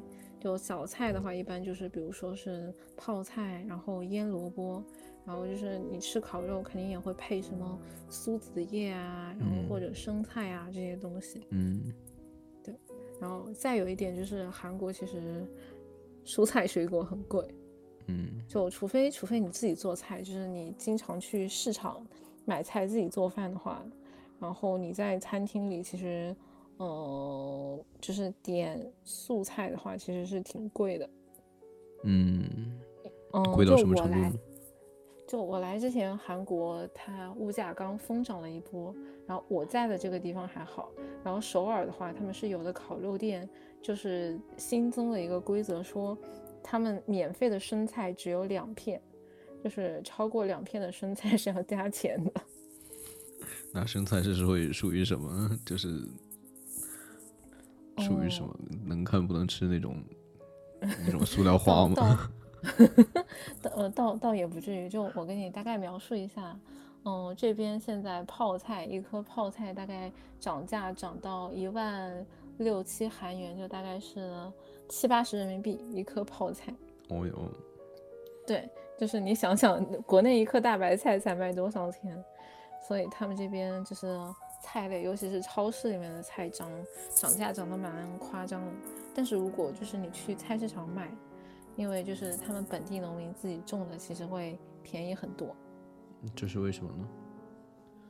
嗯，因为他那个农民自己挑来的菜，他不是没有经过中间的什么菜贩子呀，没有经过超市，对对对对对，然后就会比较便宜。所以我现在基本上买菜，我都会去菜市场。嗯嗯，明智的选择。是的哦，然后还有一点就是，韩国跟日本这边超市晚上八点以后都会有半价，但日本最近好像物价涨得比较厉害，他们从半价改成了七折。嗯，对，然后就有很多留学生为了勤俭节约，就是晚上八点以后去逛超市。嗯，所以晚睡的原因又多了一个。笑死了！没有去去超市倒不至于晚睡，因为晚上八点多钟去完超市，然后你再走回来，基本上去健身房是吧？嗯，就对，没有就累了呀，因为你还要回来，你要给菜，因为它基本上一份分量都挺大的嘛，然后你要给菜和肉进行分装，把它分装成一人份，就是一个人吃一次的那个量。然后把它铺在那个冰箱里，就这个处理肉类，然后还有菜类的那个过程，就你就挺累的，所以就基本上如果去超市买东西回来那一天会睡得比较早。嗯，这是一个这是一个二合一的概念，对吧？对，是的，就和火锅一样，烹饪跟呃吃饭二合一的过程。嗯，是的。不过我感觉我是自己做饭算比较多的，因为他们有蛮多朋友都是在便利店打工，然后因为他过了零点之后，他很多东西就过期了嘛，他们就可以自己带回家，然后他们就会直接带便利店的那些吃的回来吃。但是，嗯，但是便利店带回来的吃的一般都是不太健康的东西，在我看来，比如说，就比如说什么猪蹄饭呀。然后比如说速冻的那种炒年糕啊，就上面没有菜的。然后再比如说就是那种肉肠或者蛋糕，就基本上都是碳水为主，然后没有蔬菜，然后可能有一点肉类，就这样子的东西。嗯，哦，对我几次去我一个朋友家，他吃的都是这些，然后就说，嗯，你们家不吃蔬菜的吗？他说我们家我们家主要吃饭靠补品。他他没有说补品，他就说，呃，我我他就说我是我们店有什么我就吃什么。嗯，那那你觉得，那你觉得你吃饭健康的点在哪里？就我会有菜，然后有肉，然后有有碳水，然后就是有这样的一些搭配啊。然后基本上对，因为我不是很重重油重盐的那种，我基本上就是做蔬菜的话，我也会做那种，就是比如说一勺油，然后一勺盐，然后就是这样子，就做出来的菜就还比较健康吧。对，嗯，明白。嗯然后你 嗯，你说，然后我不会放太多，就是各种各样的酱料。就我基本上常用的调料就是，嗯，盐啊、酱油啊、油啊，然后就是姜黄粉、肉桂粉，然后还有像胡椒粉，然后就不太有那种很高钠的那种酱类，所以就我觉得还蛮健康的。明白，那所以你会比较关注健康理念这样的一些东西吗？嗯，是的。哦，那可以给你推荐一本书，叫《你是你吃出来的》，作者是叫夏萌，然后那本好像是，嗯，江西科学技术出版出版社，好像是这个出版社，我记不太清了。哦，是不是你们之前那期播客聊的那一本？哦，对对对。原来你有听我们的播客。那我不是还留言了吗？哦，对对对，你还说那个什么反式脂肪酸嘛？对，然后说，对我当时就觉得，嗯，好像你好像也挺关注的。嗯嗯，这本书的确可以推荐给你。嗯，有几本书就是我会觉得很喜欢的，比如说《被讨厌的勇气》啊，《你是你吃出来的》，还有什么？包括最近在看的一本《沟通的方法》。其实沟通的书我之前看了两本，其实我觉得不太容易上手，就是就，所以我我会更推荐《沟通的方法》这本书。那这本书也是朋友推荐给我的，我看完之后我觉得，嗯，要是早一点看到就会更好，这个意思。明白。对，然后让我挺打动我的是他。他给我一种很真诚的感觉，类似这种。嗯，明白。对，作者是托布花嘛？就，嗯，其实我觉得有一些，嗯，教育是应该，应该，应该，应该普及的，甚至是推广吧？可以这么说吗？包括比如说营养的内容，包括比如说沟通的方法，嗯，嗯。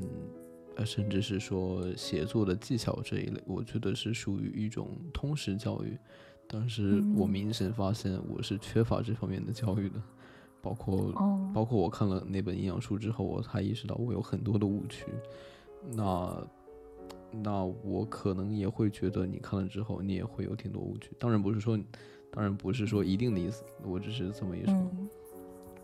我。我觉得确实就是看挺多的书，因为有的时候你看的科普，可能这个人是这个想法，那个人是那个想法，所以就是可能确实就是存在蛮多关于营养方面的误区的。啊，那这个倒是有一个定心丸，那作者夏萌他是有一个临床的营养，叫什么营养师我忘记了，就是属于那种临床意义上的营养师。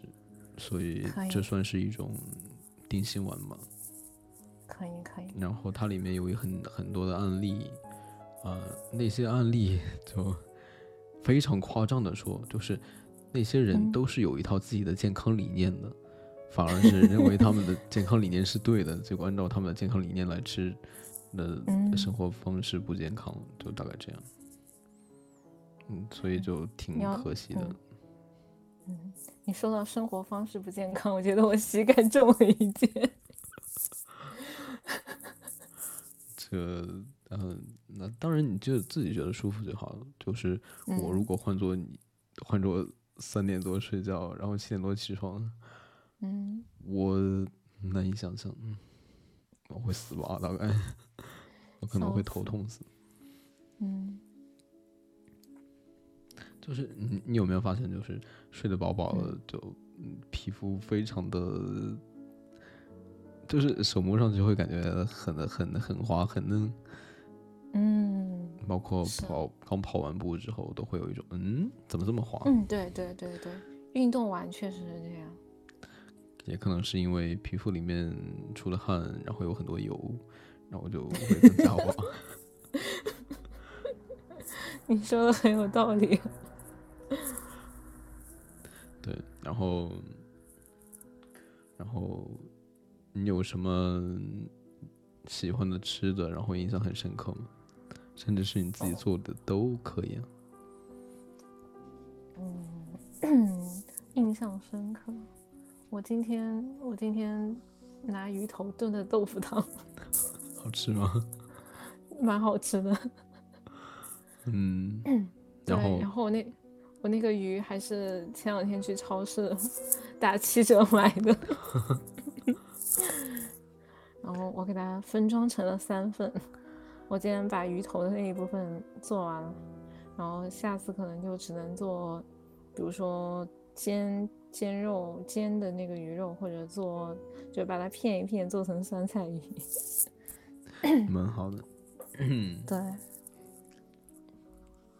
其实我一直觉得我需要学一些怎样做饭之类的，都是。嗯，也算是一种取悦自己吧。哦，那我给你推荐一个小程序，下厨下厨房。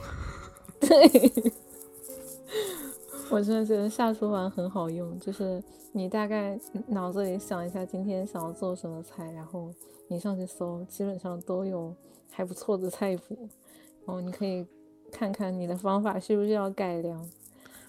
嗯，OK，已经是好几个人给我推荐。但是我之前也用过，就是，嗯，充了会员之后，好像是要充会员嘛，后来我就没。不用充会员啊。哦，那应该是我记错了，就是，嗯，我下过，然后没怎么用。嗯，反正这是我的问题。你是不是买的他专门的什么某个营养师的食谱？哦那种可能是需要付费的。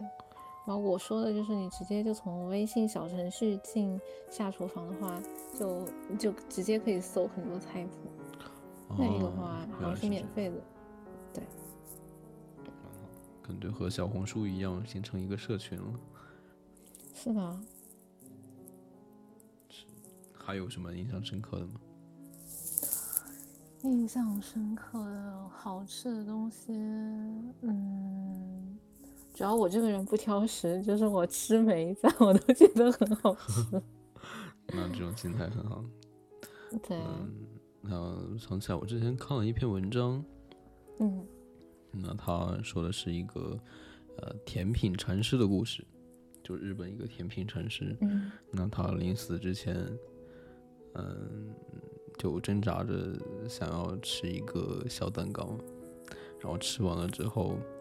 呃，挣扎着想要说些什么，然后身边人就赶紧把我耳朵支到他嘴边，他就说两个字，说好吃，好吃。对，那他这个是，他这个经历就，然后他这个作者就说，他是一种类似说，嗯，啊，此刻就是此刻，没有过去也没有未来，那那。做好此刻就很重要的一件事情，然后他们就说这位禅禅师就是作画了，然后就他们他有这种境界，然后临死之前想的还是还只是好吃。嗯，这种状态也蛮好。这简直就是我的理想生活，好吗？嗯，对，我的确。所以你是你是会经常思前想后，就是顾虑比较多吗？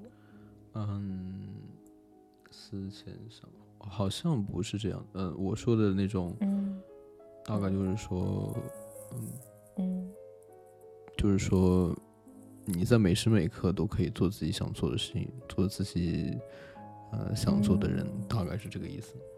然后不会因为你上一秒做了什么不好的事情，然后就殃及池鱼，拖累到下一秒，你也要继续惩罚自己。那下一秒你可以重新做个好人，这样子，类似这样一种想法。还蛮确实，这种状态还蛮理想的。嗯，我所以，我这个叫要起什么名字？我封你为我的座下大护法。可以。嗯，所以，嗯，我觉得这种状态真的挺好的。嗯，包括我最近嗯在尝试练习一些冥想，嗯，它大概也是这样的一种概念，就是说，嗯嗯，接受此刻，然后过好此刻，关注此时此刻在发生的周围的事情，不管是快乐的还是不快乐的。嗯，包括包括我跟你说那本《被讨厌的勇气》，它其实也有一种这样的观念，甚至是说，呃，甚至是说没有过去，没有未来，这样类似的表达也是在那本书里面可以找到的。那他就是说，他否定了一种观念嘛，就是弗洛伊德的原因论，大概这样。原因论就是说，把现在的不幸都甩过，甩到过去。那他就是说，那他就是说，你把你担心于过去，然后你又纠结于未来这种心态，说你是一种虚假的存在，就是说你没有好好活在当下嘛。是。然后冥想那本书里面，他也有一个类似的表达，啊，不是说了一个类似的表达，就是让我想到一句话。然后他说，你在公园散步的时候，你脑子里在想着。啊，计划甚至是嗯想法巴拉巴拉其他东西，那你也不是在真正的散步，就大概这个意思。哎，所以我很好奇，冥想是有什么要求？比如说你要跟着他的音乐，还是步骤的要求，还是就是随你自己想？这个我可以稍微说一下我的，为什么说是稍微呢？因为我。练习着实是不久，就只看了一本冥想书啊。那我，嗯，那就我现在了解来看，冥想就是，就是观察，就是，就是全心全意的观察你正在经历的一件事情。比如说，那他另外一个对我的印象来说，就是它是一个，呃，呃，现实生活的一个缩影。那现实生活中，我们会遇到快乐的事情、不快乐的事情、痛苦的事情。很喜悦的事情，这样酸甜苦辣，那在对应到冥想中，它也会有，它也会有这样类似的对应的情绪，比如，呃，嗯，你需要在冥想中关注自己的呼吸，那你会产生不好的感觉，比如说你坐的久了，头会发麻，然后可能有时候呃背挺直了，然后你的后背会痛。还有一些过去的记忆在脑海里翻来覆去袭击你，像这种类似的感觉，当然也有也会有同样的也会有喜悦的感觉，比如说你在这个冥想过程中感觉很舒服，一点都没有走神，完全享受在当下。嗯，对，就这样。蛮有意思。是。那回到你刚刚说的冥想，对我来说，我现在了解到就是，你只是坐下来。然后找一个舒适的姿势坐好，嗯，被挺直一些，但是也不需要太过挺直，因为那样会很累。就总之是一个舒适的姿姿势，然后你去专注你的呼吸。专注呼吸是什么意思呢？就是你感受你的气体从你鼻腔里进入，啊，到咽喉，到到到胸腔，然后再感受你胸腔的起伏，甚至是肚子的起伏，观察你身体的感受，比如说。你的手手指会发麻，你去感受那个发麻的部位。那，嗯，如果这种发麻的感觉很强烈，你可以把你的感觉停留在这个发麻的部位上，继续观察。然后你也可以给它，你也可以回到呼吸上，继续专注呼吸。嗯，当然，比如说，同样的，对于走神来说也是一样。呃，事实上，对我来说就是。我现在依然是走神次数非常多，嗯，甚至可以达到啊将近一半的时间，甚至是更多。那呃，作者在那本书里面他就说，他说这种嗯冥想就是觉察走神的一个过程。那他就说，有的人可能会在短短十分钟内走神一百次、一千次，甚至是更多。那随着练习，你慢慢就会好。然后就是这种观点给我一种定心嘛，就是说我这种走神是很正常的，别人也会走神，那我不需要自责，我只需要，我只需要走神的时候观察走神，然后继续回来呼吸就可以了。可以，我觉得还蛮有意思的，我下次也可以尝试一下。你可以去找这本书，这本书叫那个《初学者的冥想书》。啊，初学者的冥想书，对，作者是杰克康菲尔德，然后出版社是那个什么天津人民出版社，嗯，不过这本书好像就是下架了嘛，就停印了吧，但是你可以在那个 The Library 找到，然后它有配套的音频，在网络上也可以找找到的，就就大概这样，可以。今天从你这里，我们属于 得到了得到了三本书的推荐，对，这这样我就不会不好意思，一直是让你做我的老师了。没有没有没有，我也没有我也没有教教你什么。同样的，我也觉得我没有教你什么，只是我们在输出自己的观点，对吗？互通有无就挺好的。嗯。是，在你还对日韩有什么特别的印象吗？或者是说一个经历？嗯，特别的印象，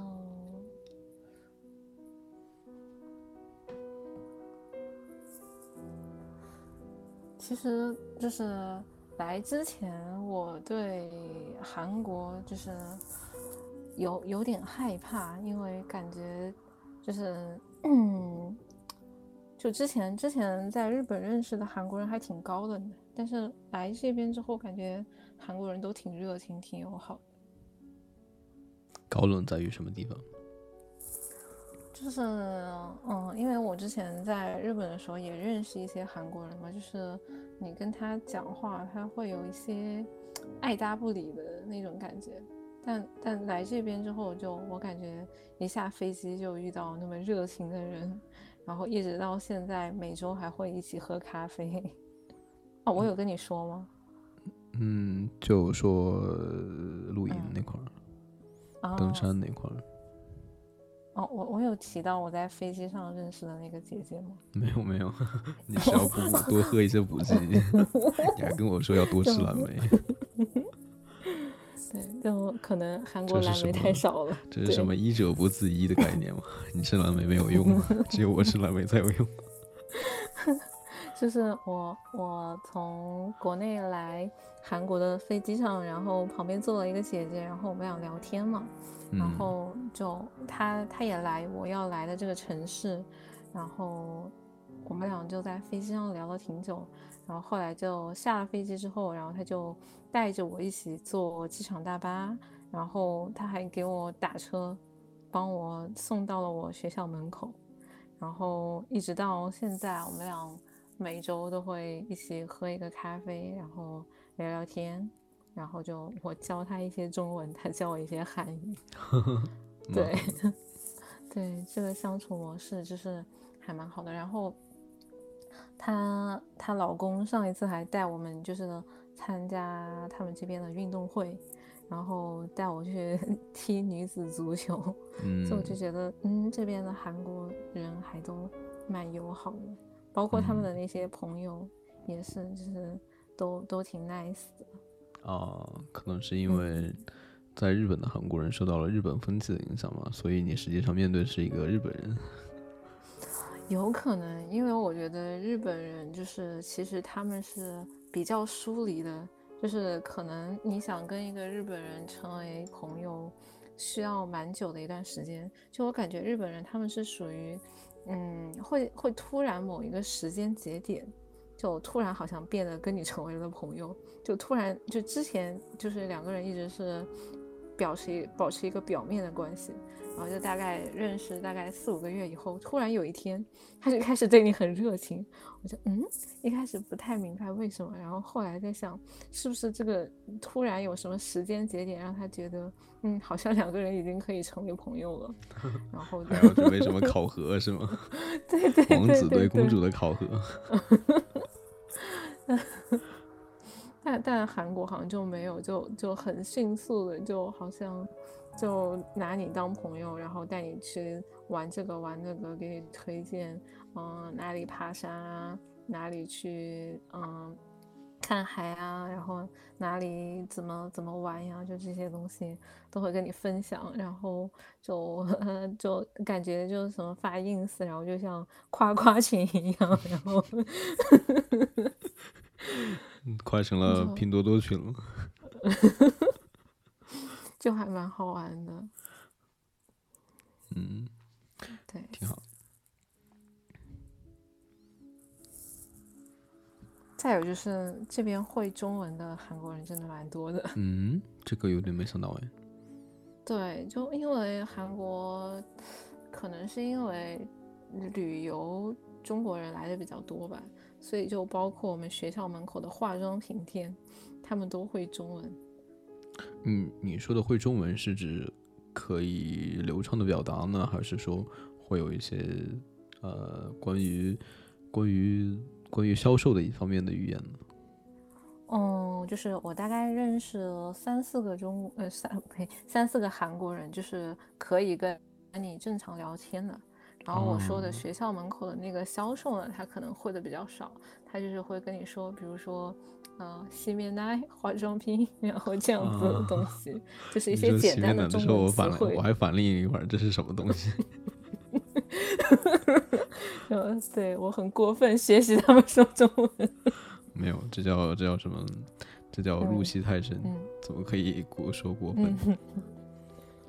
嗯，哦，但是就是挺奇怪的，就是我在日本的时候，他们市民中心也会有，就是老年人想要跟我们学中文。就我感觉，就是在日本对中国文化感兴趣的比较多的是老年人，但是在韩国就是对中国感兴趣的反而是年轻人很多。我之前有一个高中生，然后还想跟我们一起聊天，就就学中文。然后就还蛮意外的，就好像韩国人对中国还挺感兴趣的，蛮意外的，我也对，挺好。你刚刚跟说了跟那个飞机上的姐姐，你们是怎么样开启谈话的呀？啊，当然你可以不说，如果隐私的话。哦，不不隐私，就是当时我那个申报单，然后就是有一个东西我不太确认，然后我就嗯跟他说不好意思，可不可以问一下，然后。他他就那个给我稍微讲了一下，然后我们俩就等于开启了一个话题嘛，然后就问我，他说你你去哪里？然后我说我去哪里？他说啊我老家我也是那里的，然后他就很激动，然后就开始拉着我一起聊天了。嗯，然后有一件很搞笑的事情就是，我其实是跟我另外一个同学，我们俩一起来韩国的，然后。他就很意外，因为我一下飞机就突然有一个女生，然后开始带我，就是教我怎么坐机场大巴，怎么走。然后他问我说：“这是你的女网友吗？” 笑死了，笑死了。嗯，你们你们在对话之前是比较冷漠的状态吗？就是看起来会比较冷漠的状态吗？就就都是放空自我的状态，因为坐在飞机上，因为大家那那趟飞飞机，我是从南京转的深圳，然后从深圳再飞仁川嘛，然后他们应该也是从其他地方转机过来，就大家都转机过来比较累，然后就坐在那里放空自我。嗯，明白。对，嗯。所以可能只需要一个话题。对，是的。一个让双方都感兴趣的话题，那这个要求就有点高。嗯，就可能我觉得就只是需要搭个讪，然后就可以聊起来。也可能。嗯，对。我们聊了两个小时来，长期。跟跟跟你一开始的预想差不多。你最开始就你完全没有想到会有紧张的感觉？嗯，能够想象啊，就一开始肯定会有点紧张的。嗯嗯，那挺好。嗯，你还有什么印象深刻的东西吗？不管是任何，不管是中日韩还是什么什么东西，只要你有印象就可以。印象深刻的就是 我那个同学对我的吐槽，因为在在我们去就是那趟航班之前。那天晚上，就是我跟我的一个女生朋友，就是嗯认就是认识了蛮久的一个女网友，我们俩见了面，然后我的同学跟我一起见的，然后所以他对，就是就是一起吃饭嘛，然后他当时 没有想到那个人是我的网友，因为我跟那个女生表现的就是特别亲热，就是关系非常好，然后他以为我们俩是老同学，然后。那个女生就喊我的网名嘛，然后就一直在 test test 这样喊我，然后 然后我那个同学就问我说 test 是谁？我说是我的网名，然后我同学就瞳孔地震，说什么你们俩是网友？我以为你们是几十年的朋友。所以所以第二天那个姐姐来帮我的时候，她就问我说：“这就是你的女网友吗？”我觉得我那个同学，我觉得我那个同学可能已经怀疑我的形象了，笑死我！他不会以为他还他有他自己有什么可能吗？啊，那应该不会吧？这我开玩笑，的确是，不要当真，也没有冒犯的意思。嗯嗯嗯，没事没事。还有什么好玩的事情吗？甚至是不开心的事情。嗯，好玩的事情就是，嗯，昨天去爬山，然后爬完山之后，那个 开车的朋友带我们去了宋仲基的老家。然后呢？然后就是因为他跟宋仲基的爸爸是朋友。然后就带我们去参观宋仲基家里，然后我们还穿那个宋仲基那个《太阳的后裔》的那个戏服在那里拍照，然后就他家里摆了很多粉丝的信件，然后他那个那个开车的那个朋友就跟我们说说，嗯，你们问宋爸爸什么都可以，不要提宋慧乔。所以他们为什么会离婚？嗯，就 就好像是说，因为就是结婚之后，就是发现宋慧乔跟跟想象中的不太一样，好像是有出轨还是怎么着，然后所以宋仲基就单方面提出了离婚。啊，你刚刚说信件的时候，我有在想，那嗯在韩国，明星跟嗯不艺人跟粉丝的关系是怎么样的？嗯，就就粉丝一般会寄一些没有那么贵重的东西吧，就比如说会做一些自己贴的那个明星的一些照片，然后在旁边写很多东西啊，也有的会送一些，比如说像嗯一瓶比较看上去还不错的蜂蜜啊，然后或者做一些自己的一些小手工，然后或者说定制的一些帽子啊、T 恤啊这些东西。然后再有的话，可能会送一些自制的海报啊这些东西给他们。然后当时我还听到一个很，嗯，你继续说。听到一个很离谱的，就是有一个女生是香港人，然后她是宋仲基的粉丝，然后她每一年都会来三次宋仲基的老家。她在香港的那个房子住在黎明的豪宅旁边。嗯，对，是来踩一下宋仲基走过的土地是吗？嗯，对，嗯，我我我觉得我我比起别的更羡慕他的他的房子旁边住了第一名。啊，那我感觉跟粉丝的距离还蛮近的，是因为艺人内卷太严重了吗？但是。本身就是有这样的文化氛围，嗯，我觉得他们明星可能跟粉丝离得还挺近的吧，因为他们经常有那种什么粉丝见面会啊之类的东西，然后明星也会跟粉丝就是握手啊，然后会陪粉丝聊两句啊，就这个样子。嗯，那距离确实挺近的。嗯，可能没有国内的明星那么有高高在上的感觉，但我觉得国内就是那种。怎么说？现在的那些偶像 idol 也有挺多有那种粉丝见面会的，嗯，虽然我从来没去过，嗯，不是不是很了解追星这一方面，主要我也不太了解，倒是有一个朋友他挺了解，下一次可以找他聊聊。可以。那个，所以这么说的话，粉丝后援会更有可能就完全就是粉丝自发执行的，没有官方吗？嗯，他们应该也有，就是也是就是，比如说，嗯，一些比较大的粉丝头头，然后跟经纪公司，跟经纪公司的大护法，就就都是有联系的嘛。然后就他们肯定会有一个官方站，然后官方站应该是经纪公司有在管理的，然后也有粉丝自发站的建的一些站，然后会卖一些周边啊什么东西。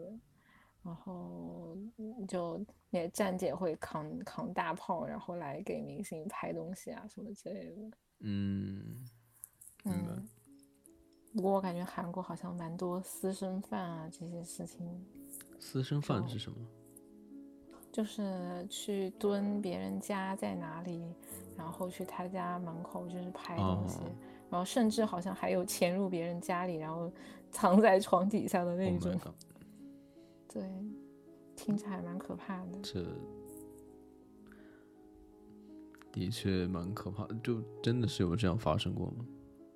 哦，对对对，之前是我看新闻是哪一个？好像是那个 XO 有一个什么成员，就说他之前有发现家家家床底下有一个藏着的粉丝 啊，然后他就对，然后他就报警了，然后这个事好像当时还上了新闻。这，但但这是好久久之前，一一几年的事情了。对我当时看到那个新闻还蛮震惊。为什么我想的是啊？算了，我有点低俗。就算了，就是就是还有什么吗？嗯，好像想不到什么哎。啊，挺好的。嗯，就总之，这个结束语怎么说呀？怎么说？嗯，总之就是跟你聊天蛮开心，欢迎下次做客。好，太没意思了，这个就。总之，那我们想下次有话题再聊，再找你来聊天。好呀，好呀。你如果有什么喜欢的照片，可以发给我，作为这一些封面就更好了。嗯，好，那我待会儿找几张，然后你也可以选一个。好呀，非常感谢。没有，没有，没有。今天我也聊得很开心，两个人就是。互通有无，然后还摘并戴了很多眼镜儿，挺好的。那我们今天先聊到这里啊。嗯，好。我们下次再见。嗯，好，下次再见。拜拜。